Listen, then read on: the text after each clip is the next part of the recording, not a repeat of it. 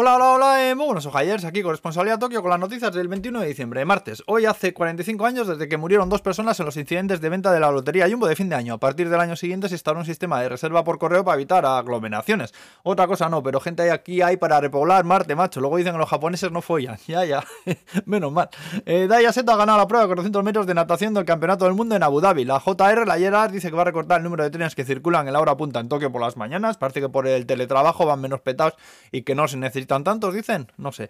Luego ha habido un brote de COVID en una base americana en Okinawa con más de 180 infectados de momento. Por cierto, que el gobierno japonés ha incrementado el presupuesto dedicado a financiar estas bases y está la broma ya en un trillón de yenes de aquí a 5 años. Eh, luego la compañía farmacéutica Shionogi de Osaka dice que la medicina contra el virus que está desarrollando es también eficaz contra la variante Omicron.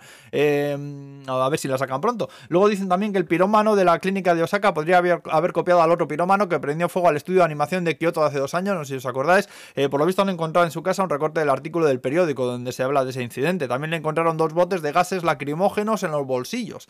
Eh, parece ser que roció gasolina cerca de la entrada de la clínica y por eso el fuego se extendió tan rápidamente. El tío sigue en condición crítica en el hospital, por cierto.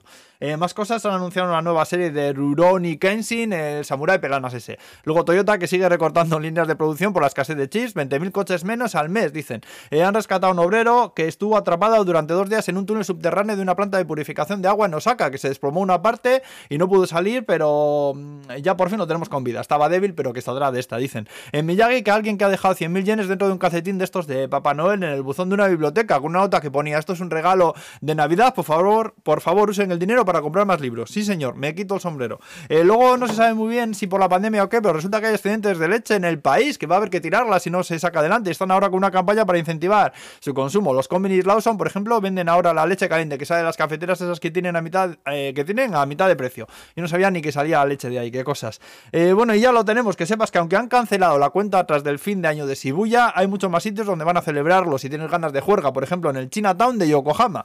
Ay, a comerte los 12 Nikumanes a lo mejor. Eh, buen martes, agur. Hoy me ha sobrado mucho tiempo, uy, qué bien, ay, qué bien. Adiós, campeones.